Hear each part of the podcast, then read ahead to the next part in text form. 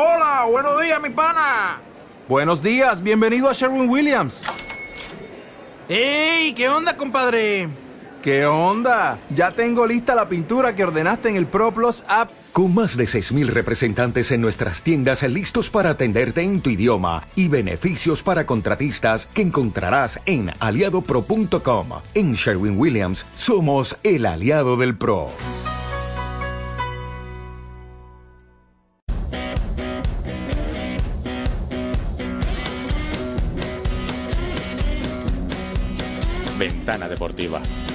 Con Joan Jimeno. Muy buenas, bienvenidos a Ventana Deportiva en Libertad FM, el informativo producido por Soccer City Media. Son las 2 de la tarde, una hora menos en las Islas Canarias. Les habla Joan Jimeno, comenzamos. Hoy es miércoles 3 de octubre. El Real Madrid se estrella ante el CSK de Moscú en Luzniki. Los blancos cayeron por un gol a cero y ya suman tres encuentros sin conseguir la victoria. Los de Lopetegui acumulan más de 500 minutos sin ver portería.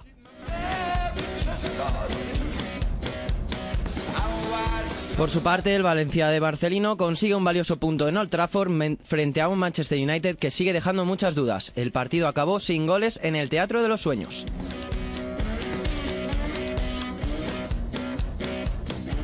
Hoy continúa la jornada de la Liga de Campeones y llega el turno del Atlético de Madrid, que se enfrenta al Brujas en el Wanda y del Barça, que quiere cortar su mal momento en Wembley ante el Tottenham. Además de repasar todos los partidos de ayer y hoy de Champions, trataremos el final de los 16avos de final de la Carabao Cup. El Southampton eliminó al Everton en los penaltis.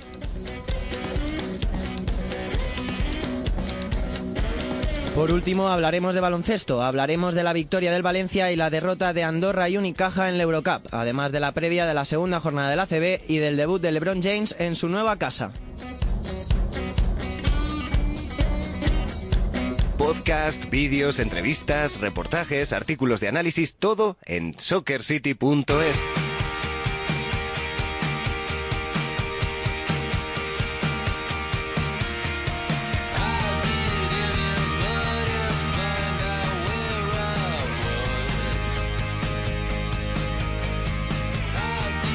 Ayer el Real Madrid cayó eh, ante el CSK de Moscú, saltó la sorpresa en el estadio de Luzniki, es una derrota inesperada de los de Lopetegui y hablamos con, con, Hugo Palomar que nos trae la crónica del partido de ayer. Muy buenas, Hugo. ¿Qué tal, Joan? Muy buenas. Pues efectivamente, sorpresa la que se vio ayer en Luzniki, derrota por 1 a 0 del Real Madrid, que pierde el liderazgo del grupo en esta fase de la Champions League. Derrota, ya te digo, por 1-0 gol tempranero de Blasi, que apenas transcurría el minuto 2, no se había ni cumplido ese minuto 2, y el gol llegó tras un error bastante clamoroso de Tony Cross en eh, la entrega, en una cesión que hacía hacia la defensa, un recurso que hizo de volea totalmente innecesario y el delantero del CSKA de Moscú aprovechó este error eh, del medio centro para transformar el primero. Ya te digo, gol tempranero no es la primera vez a lo largo de esta temporada que vemos una situación similar en el Real Madrid. Ya vimos un gol tempranero también recibido en la Supercopa de Europa frente al Atlético de Madrid. También vimos errores de concentración que pudieron costarle eh, oportunidades de gol al rival en el partido, por ejemplo, contra el Sevilla y lo volvimos a ver ayer. Es una situación que preocupa en el Real Madrid y que ayer le costó eh, tres puntos muy importantes y sobre todo que desataron una sorpresa y que agravaron aún más si cabe la crisis de la que se está hablando en el feudo madridista. Es cierto que el Real Madrid tuvo la posesión, que fue un partido que no mereció perder, pero tampoco hizo atisbos o, tuvo merecimiento como para llevarse la victoria. Ya te digo, en torno al 70% de la posesión, un montón de ofensivas, de hecho fueron 26 remates, pero tan solo cuatro fueron a puerta y tres fueron entre no fueron entre los tres palos sino que chocaron contra los postes una situación pues bueno de mala suerte en definitiva el Real Madrid no pudo remontar eh, el partido cede tres puntos en Moscú no es que se complique la vida excesivamente, pero desde luego sí que preocupa la situación del Real Madrid, que traslada su crisis de la Liga a su competición fetiche como es la Champions. La crisis del Real Madrid que continúa en Champions League. Ya son tres partidos sin ganar de los blancos y más de 500 minutos sin ver portería. Algo preocupante. Eso es, yo creo que es ahora mismo una de las premisas capitales que, abarcan la crisis de, del Real Madrid. Esta ausencia de cara portería en la que el principal señalado es Karim Benzema, ¿no? Eh, el delantero que parecía que iba a suplir junto con Gareth Bale los goles de, Cristiano Ronaldo no está cumpliendo, ya eh, son varios pa- partidos consecutivos, no solo que no remate a puerta, sino que con- no consigue gol, y otro de los señalados es Lopetegui, ¿no? Parece que al final la ofensiva de- del Real Madrid pasa porque no hay goles, pero tampoco por generar.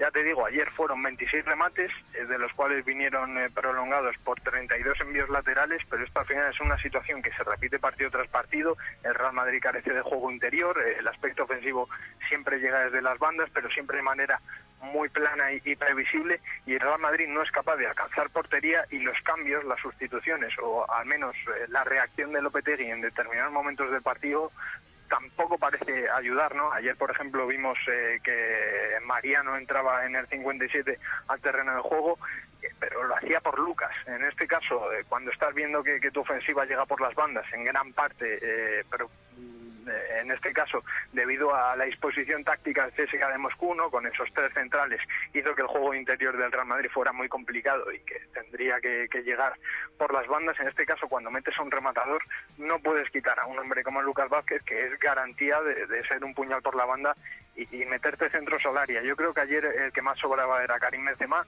y es algo de lo que está pecando Lopetegui y que también pecaba eh, Zinedine Zidane. Benzema está clarísimo que no pasa por un buen momento y tampoco pasa absolutamente nada por eh, ceder minutos o que el francés ceda. Es de los pocos futbolistas eh, que todavía no ha descansado con el Real Madrid y, es algo que al final eh, la afición está empezando a hacerse incómodo, sobre todo habiendo en el banquillo jugadores, pues eh, ya te digo, como Mariano que entró al terreno del juego y que de hecho tuvo más balones en el área que Karim Benzema, en Ujú. 58 minutos menos que estuvo en el campo. También tiene futbolistas de desborde, como puede ser Vinicius quizás, que, que está pidiendo a voces una oportunidad y al final eso también es culpa de Lopetegui. El caso es que el Real Madrid eh, está en crisis, por qué no decirlo, y gran parte de esta crisis parca- pasa porque sea incapaz de, de transformar un solo gol y es que ya acumula casi cinco horas de juego sin, sin ver portería. El Real Madrid que cayó ayer en Luzniki ante el CSK de Moscú por 1-0, el CSK que acabó con un jugador menos, con Akinfev que fue eh, expulsado en el descuento. Hugo Palomar, muchas gracias por traer la crónica, nos seguimos escuchando aquí en Ventana Deportiva. Un abrazo, Joan. Chao. Síguenos en Twitter, arroba Soccer City Media.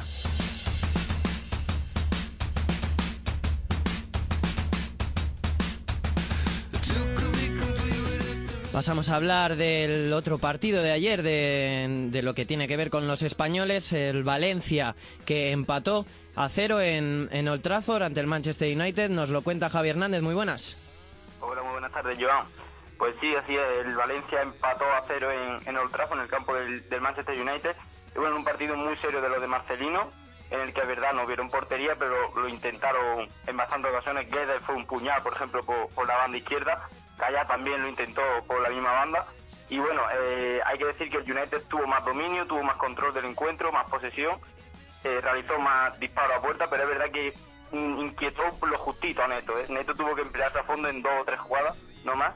O sea que buenas, muy buenas sensaciones de Marcelino y yo de los de Marcelino y yo creo que Valencia pues está ahora mismo creciendo y se está notando, ¿no? Yo creo que ya después de los pinchazos, los varapalos del principio de temporada, parece que ha cambiado un poco el chip y ya suma dos encuentros sin encajar y bueno, una victoria que fue en Liga contra la Sociedad y ayer un empate en otra porque da muchísima vida en Champions League, que también es verdad que si ayer no puntó el Valencia está más fuera que dentro, porque recordemos la primera derrota en, en Mestalla contra la Juve por, por cero goles a dos.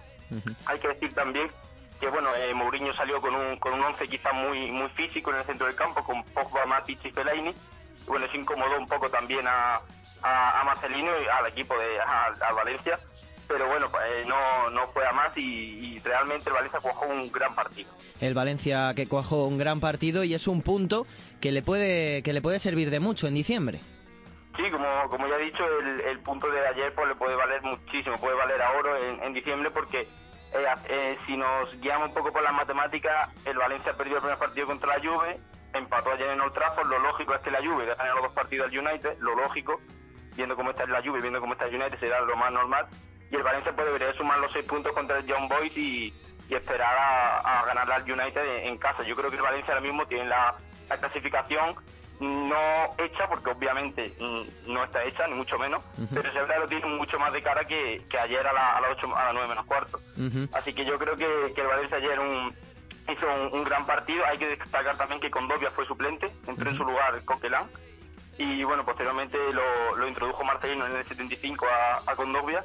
Y bueno, el dato que, que, estuvo fue muy superior, por ejemplo, a Paul Pogba, a su compatriota. Lo anuló completamente. Y también hay que destacar a Basualli, que bueno, hizo un gran partido, movilidad, dos centrales muy físicos como son Bailey y Smalley.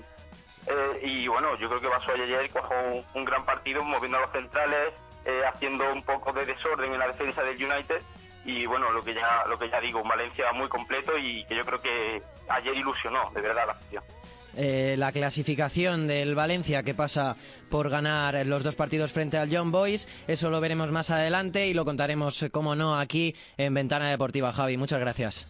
Muchas gracias, Joan. Chao. Puedes encontrar Soccer City Media en LinkedIn. Síguenos.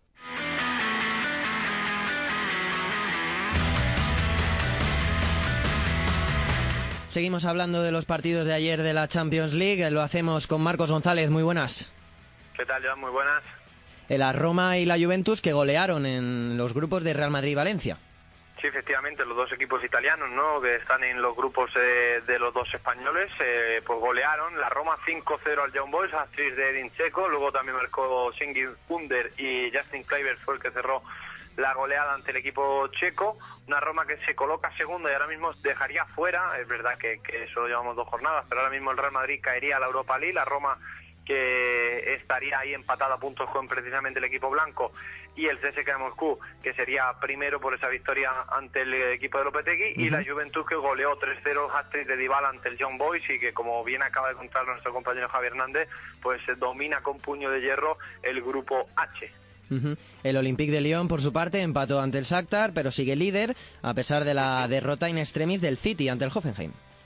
Sí, victoria, victoria in extremis del, eh, del City que se lo llevó 1-2, eh, estuvo perdiendo gran parte del partido, luego consiguió empatar y terminó llevándose la victoria muy al final del, del, encuentro ante el Hoffenheim gracias a un gol de David Silva, es verdad que comenzó perdiendo en el minuto 1 y eh, el empate a 2 del Olympique de Lyon que comenzó perdiendo 0-2 y terminó empatando gracias al gol de Dembélé y de Dubois, le sigue manteniendo en lo alto de la clasificación de ese grupo F con 4 puntos, 3 tiene el City, 2 el Shakhtar y último es el Hoffenheim con 1.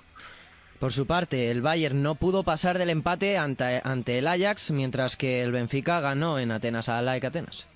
Efectivamente, 2 eh, a 3 ganó el Benfica, lo que le consigue los tres primeros puntos ante el equipo que también había perdido en la primera jornada, como era el AEK de Atenas, que comenzó ganando el Benfica 0-2, luego empató el AEK y luego se terminó llevando la victoria el Benfica y el Bayern que comenzó ganando muy pronto con un gol de Mats Hummels, pero Masraoui terminó empatando para el Ajax, lo que deja al Ajax primero en el grupo E con cuatro puntos, los mismos que el Bayern tercero, es el Benfica con tres y último el AEK que ya se despega Joan de, de esa clasificación con cero. pues dejamos ya de lado lo que viene siendo la jornada de ayer de Champions League, vamos a pasar ya a la previa. Marcos González, nos escuchamos dentro de poquito. Un abrazo, Joan.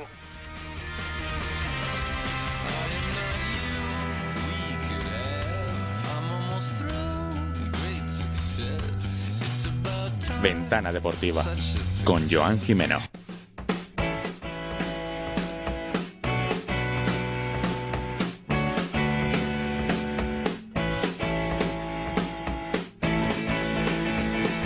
Vamos a hablar de la jornada de hoy de Champions League. Juegan el Atlético de Madrid, juega también el Fútbol Club Barcelona. Vamos a hablar primero de la previa del partido que se jugará en el Wanda Metropolitano y lo hacemos con Pepe Pinel. Muy buenas.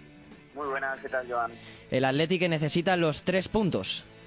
Sí, eh, los necesita, la verdad, porque además que, se enfrentan los otros dos grandes rivales en el grupo, que son el Dortmund y el Mónaco, con lo cual alguno de los dos se dejará puntos y servirá o para alejarse más del Dortmund o incluso aún más de, un Mónaco al que ya superó en la primera jornada, ¿no? el Brujas es un buen equipo, pero desde luego está por debajo del nivel competitivo del Atlético de Madrid, así que los tres puntos resultan fundamentales. El solo no podrá contar ni con Vitor ni con Gelson, pero con el, con el resto del equipo sí, y además que, es un equipo que viene en dinámica ascendente en los últimos partidos, el Atlético de Madrid.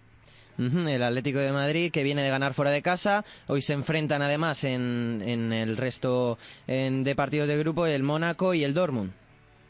Efectivamente, lo que veníamos comentando, al final eh, el hecho de que se enfrenten es fundamental para el devenir del Atlético de Madrid, ¿no? Porque eh, el partido, en el caso de que lo ganase el Dortmund, pues eh, ya prácticamente eliminaría al Mónaco de, de la terna si el Atlético de Madrid consigue ganar. En el caso de que ocurra lo contrario, el Atlético de Madrid se, se colocaría con muchísima autoridad como, como primero del grupo, ¿no? Al final, importantísimo el hecho de que, de que se saquen los tres puntos en el, en el partido de hoy, también teniendo en cuenta el, el enfrentamiento eh, restante del grupo. El Atleti que no enlazaba tres partidos sin encajar desde enero.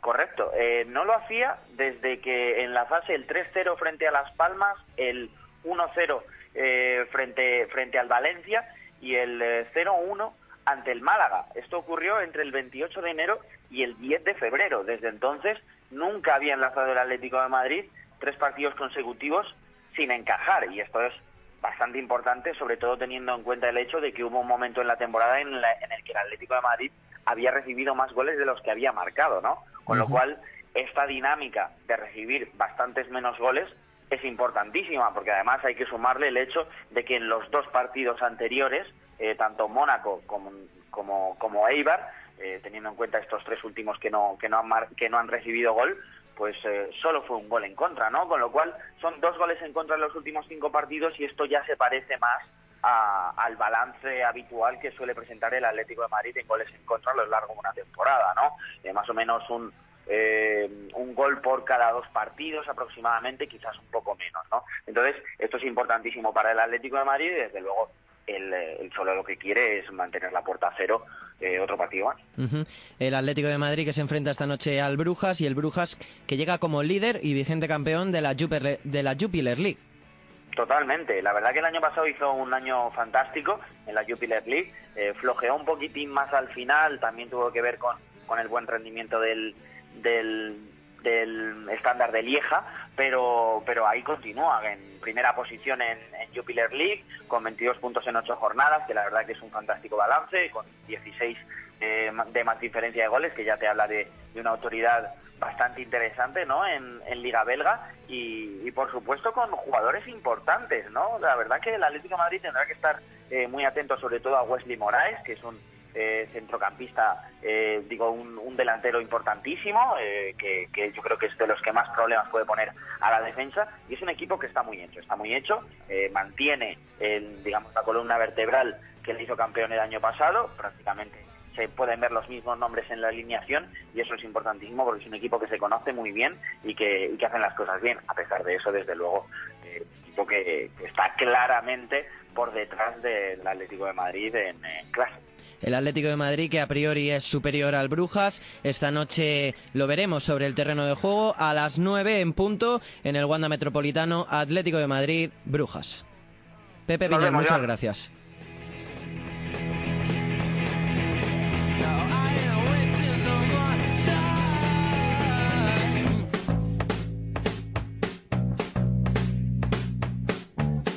Suscríbete a nuestro canal de YouTube, Soccer City TV.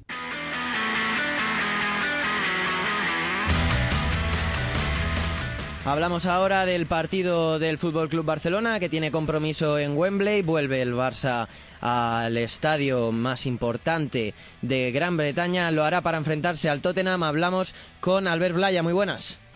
Hola, muy buenas, ¿qué tal? Bueno, eh, Albert, eh, te quería preguntar si se espera un cambio de esquema en el Barça para afrontar el partido ante el Tottenham o seguirá con un 4-3-3. Yo creo que ese es el tema, ¿no? El tema de debate ahora mismo existe en, el, en Can Barça porque Valverde debe decidir ya qué rumbo tomar, ¿no? Porque lo que está claro es que hasta la fecha el 4-3-3 que está probando en este inicio de campaña no está funcionando, no está saliendo bien y hoy yo creo que en un escenario muy complejo es, es un día idóneo para probar ese 4-4-2 o ese 4-3-3 asimétrico, quizás dando entrada a un que otro jugador o quizás solo cambiando la disposición de las piezas. Ujú. Quizá cambie Valverde la disposición de sus jugadores hoy sobre el terreno de juego. El Barça que viene rotando en algunas jornadas. ¿Se esperan grandes cambios o novedades hoy en Wembley? No, yo creo que grandes cambios no, no se esperan, pero sí que quizás alguna novedad, ¿no? Como podría ser la entrada de eh, Arturo Vidal. Me imagino que el chileno cuenta con muchas papeletas para, ¿por qué no entrar en la posición de Desmond Dembélé? Pero eso sí, formando un 4-4-2, más ayudando en la base de la jugada. O veremos también la, la posición de Rakitic, ¿no? Porque el croata no está, no está nada fino y quizás podría ser uno de los damnificados, ¿no? Pero yo creo que pues no va a haber, porque Valverde es muy continuista en sus nombres, pero sí que yo creo que algún matiz hoy en Wembley esta noche eh, va a poner Valverde sobre el verde. Uno de los matices puede ser la entrada del Engelet, que lo hará sustituyendo a un Tití que viene lesionado. Sí, exacto. Yo creo que el inglés fue fichado precisamente para, para ese tipo de partidos, ¿no? Un jugador joven, con ya experiencia en, en la liga, pero eh, que se ha llamado a ser un, un central importante en el Barça en los próximos años por, por proyección y esta lesión inoportuna de Samuel Umtiti le pone las puertas, ¿no? Yo creo que hoy es una gran noche para, para el francés de demostrar que el porqué ¿no? De su fichaje por el Barcelona. Ujú. Es eh, una gran oportunidad para el Englet, lo hará en escenario europeo, lo hará en Wembley, eh, un estadio especial esta noche a las 9 de la noche. Tottenham, Fútbol Club Barcelona. Albert Blaya, muchas gracias. Muchísimas gracias a vosotros. Chao.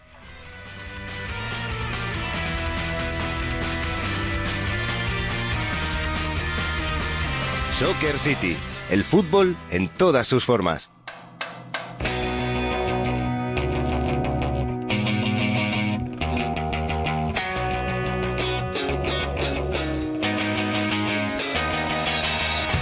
Vamos a hablar ahora del resto de partidos que quedan eh, por repasar de la jornada de hoy de Champions y hablamos de nuevo con Marcos González. Hola Marcos.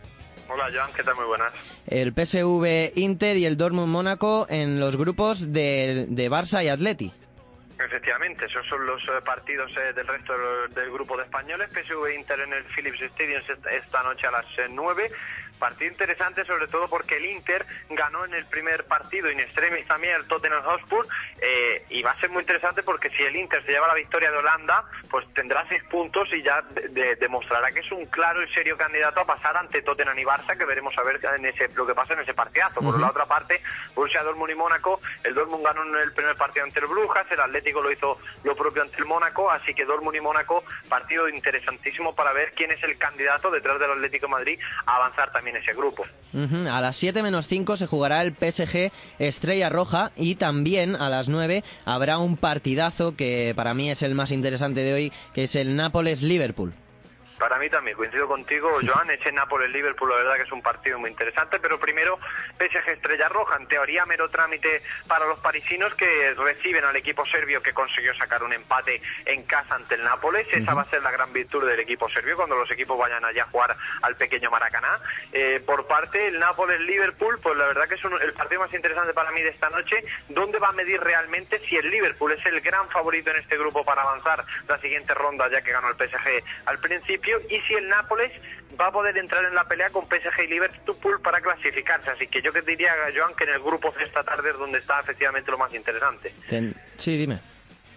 Bueno, tendremos que repartir eh, un poco la visión para estar atentos a todos los partidos que haya hoy. A las 7 menos 5 también habrá un Lokomotiv Salke y más tarde el Oporto y el Galatasaray que se enfrentan en el grupo D. Sí, ese grupo D, la verdad que es el más igualado de todos, ¿no? Entre Galatasaray, Oporto, Schalke y Lokomotiv de Moscú. Schalke eh, tiene un punto, lo mismo que el Oporto, el Lokomotiv de Moscú perdió y el Galatasaray ganó su primer partido, así que Schalke y Lokomotiv eh, se enfrentan para ver si el Lokomotiv se va a quedar, eh, digamos, fuera de esa pelea por intentar ir arriba. El Schalke, la verdad, que ha comenzado bastante mal la Bundesliga y como aliciente máximo que tiene este partido en la visita del Schalke a Rusia es eh, el primer partido que va a enfrentar a Benedict Howell, el mítico capitán del Schalke, contra su ex equipo. En el otro partido, Oporto y Galatasaray, el Oporto empató con el Schalke en la primera jornada, el Galatasaray ganó al Lokomotiv, así que veremos si el Galatasaray muestra otra vez esa ve- versión brutal que mostró en la primera jornada Ujú. y se muestra como el equipo más fuerte del grupo. Un grupo muy igualado en el que puede pasar cualquier cosa. Un grupo muy igualado, el grupo D. Mañana contaremos todo lo que suceda esta noche en la Champions League, en la Liga de Campeones. Aquí en Ventana Deportiva lo haremos contigo también, Marcos González. Muchas gracias. De nada, Joan, hasta la próxima. Chao.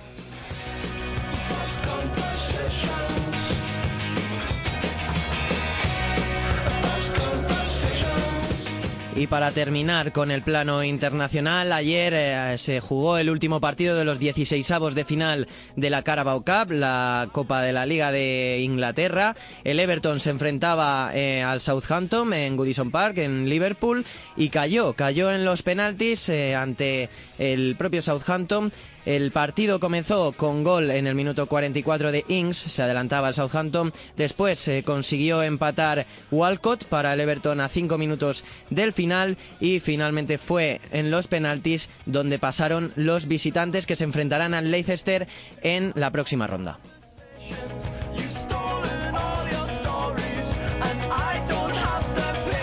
Escucha la playlist del podcast en nuestro canal de Spotify, Soccer City Media.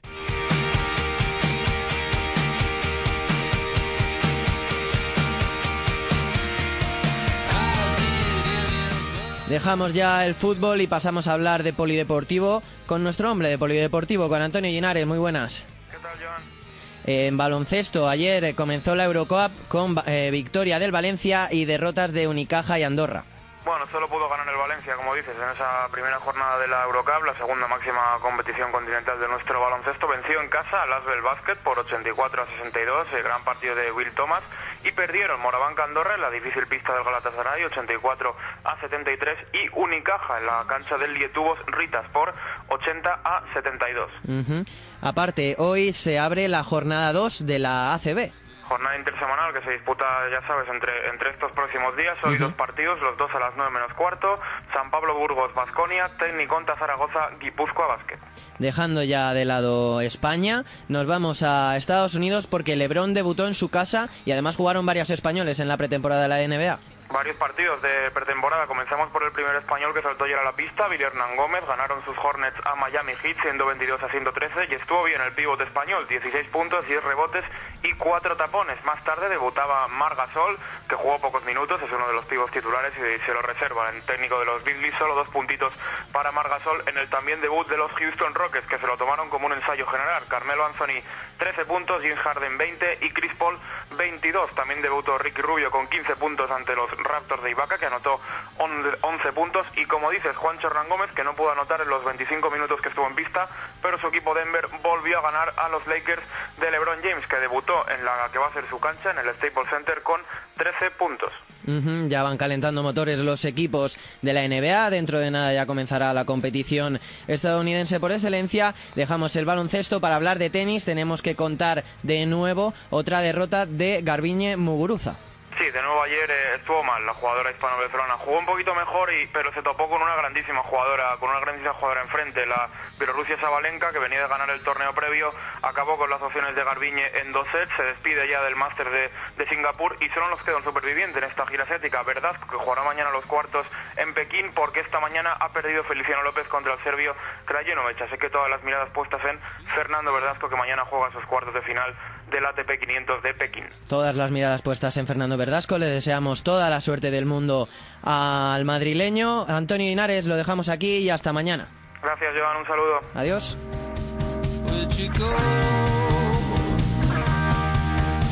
Ventana Deportiva con Joan Jimeno.